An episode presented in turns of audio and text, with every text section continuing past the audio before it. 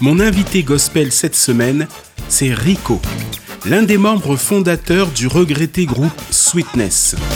Profitez de quelques extraits de son interview sur un chant a cappella et en créole du groupe Sweetness, Foslavia.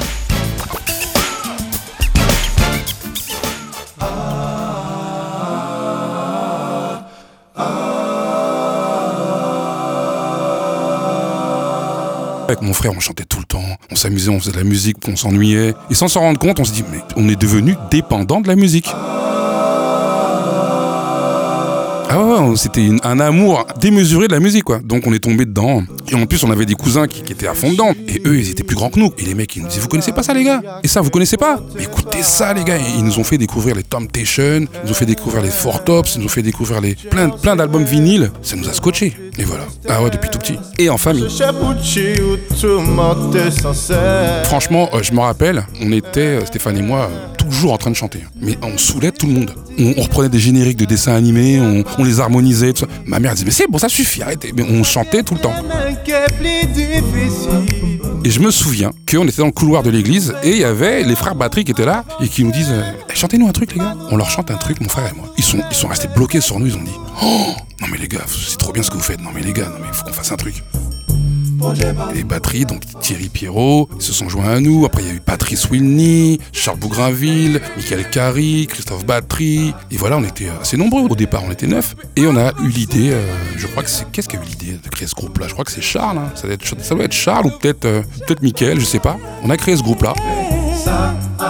Au départ, on faisait que des reprises. C'était des reprises du groupe Acapella parce que c'était assez facile à reprendre et c'était assez cool. Et ensuite, on a dit, bon, venez, on va corser l'histoire. Et on a repris du Tex 6 euh, avec euh, plus d'harmonie, etc.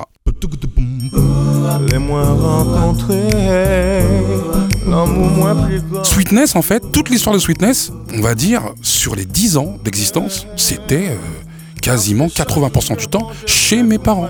Donc mes parents ils connaissaient Sweetness mieux que n'importe qui. En fait, ils écoutaient les, répétitions du départ qui étaient un peu pourries et après ils entendaient la progression, ils disaient ah c'est cool. Donc ils connaissent Sweetness en long, en large et en travers.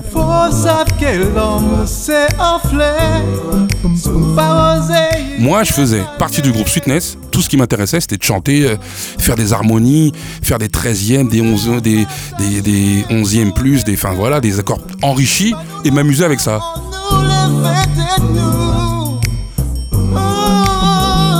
J'avais pas projeté que ce groupe un jour il splitterait. Personne projette ça. Ça t'arrive, ça te tombe sur le nez et tu dis bon bah voilà, on fait avec. C'est la vie. C'est comme un couple.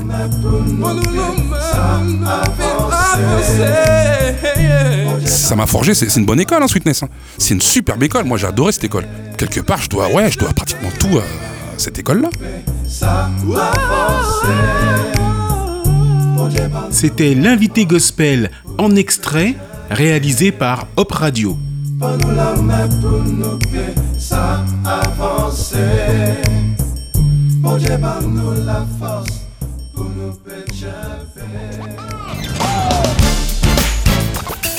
Ne manquez pas ce samedi à 16h, dimanche à 21h, l'intégrale de l'interview de Rico à Paris et Marseille en DAP+, en ligne et podcast sur opradio.fr.